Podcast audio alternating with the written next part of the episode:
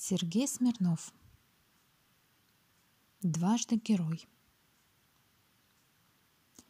Как и большинство моих рассказов о неизвестных героях Великой Отечественной войны, с которыми я много лет выступаю по центральному телевидению, эта история началась с короткого письма одного из телезрителей. Житель Урала.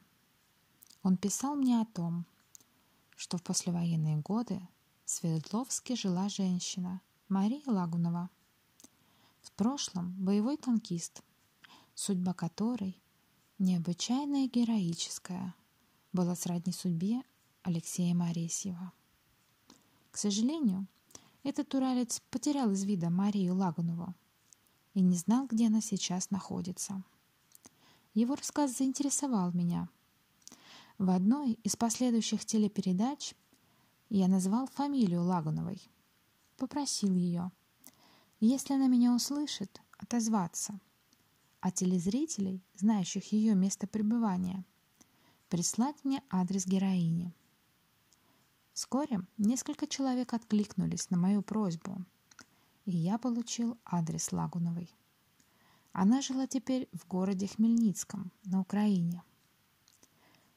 Когда в моих руках оказались воспоминания самой Марии Ивановны Лагуновой и собранные потом свидетельства ее боевых товарищей и сослуживцев, выяснилось, как это нередко случается, что ее жизнь еще более необыкновенна, чем возникшая из нее легенда.